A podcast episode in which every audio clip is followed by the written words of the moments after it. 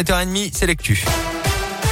Et elle a eu une de mystérieuses perturbations enfin élucidées. L'été dernier à Clermont-Ferrand, des brouillages d'ondes avaient été détectés et avaient causé d'importantes perturbations sur les réseaux 4G, Wi-Fi ou encore GPS. Hier, sur leur site internet, l'Agence nationale des fréquences révèle avoir neutralisé l'appareil qui générait tous ces soucis. Alors, il a fallu localiser la source de ce brouillage et après avoir identifié le fauteur de troubles, six policiers de la BRI sont intervenus sans heurte dans le domicile de cette personne. Absent au moment de l'intervention, le propriétaire du brouilleur aurait ensuite expliqué utiliser l'appareil pour seulement empêcher ses voisins de se connecter en Wi-Fi sur sa box. Retour sur la violente collision qui a eu lieu hier en Haute-Loire à Husson en forêt, un tout proche du Puy-de-Dôme. L'automobiliste âgé de 48 ans, euh, transporté en urgence absolue à l'hôpital, n'a pas survécu. Elle est décédée des suites de ses blessures.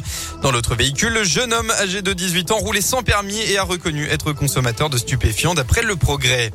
Aux assises de l'Allier, hier, un ressortissant bosniaque condamné en appel pour viol en réunion sur une mineure de 13 ans. C'était en décembre 2017. La cour d'assises du Puy-de-Dôme avait condamné l'homme âgé de 52 ans à 10 ans de prison en 2020.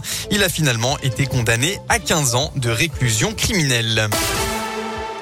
Les termes de Roya limitent la casse. Malgré une ouverture retardée, une saison encore perturbée par la crise sanitaire, les termes situés aux portes de Clermont ont plutôt bien résisté avec une fréquentation de 4500 incuristes. Les cures du soir ont particulièrement bien fonctionné avec la clientèle locale auvergnate. Les traitements à l'eau et au gaz pour les rhumatismes et les maladies cardio-artérielles ont attiré de nouveaux patients. Mais Dominique Ferrandon, le directeur des termes de Roya, dresse malgré tout un bilan mitigé.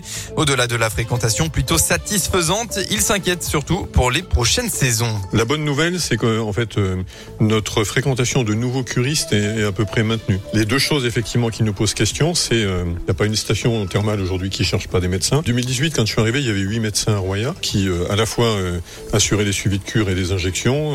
cette année, ils ont été cinq. Deuxième inquiétude, mais là c'est un peu la conséquence aussi du monde d'après, de, cet après Covid. Avant, on n'avait pas de problème de fidélisation de nos équipes et cette année, en fait, on en a qui sont partis fin août parce qu'elles se sont inscrites à des formations. Et on a eu des, vrais problèmes de recrutement cette année. La saison 2021 des termes de Roya est donc terminée. Si tout va bien, la réouverture est prévue le 4 avril 2022. Dans le reste de l'actualité, c'est un fléau qui touche près d'un enfant sur dix. C'est aujourd'hui la journée nationale de lutte contre le harcèlement scolaire. Le gouvernement doit notamment dévoiler un plan d'action alors que le ministre de l'Éducation nationale, Jean-Michel Blanquer, a déclaré hier vouloir en faire une grande cause nationale.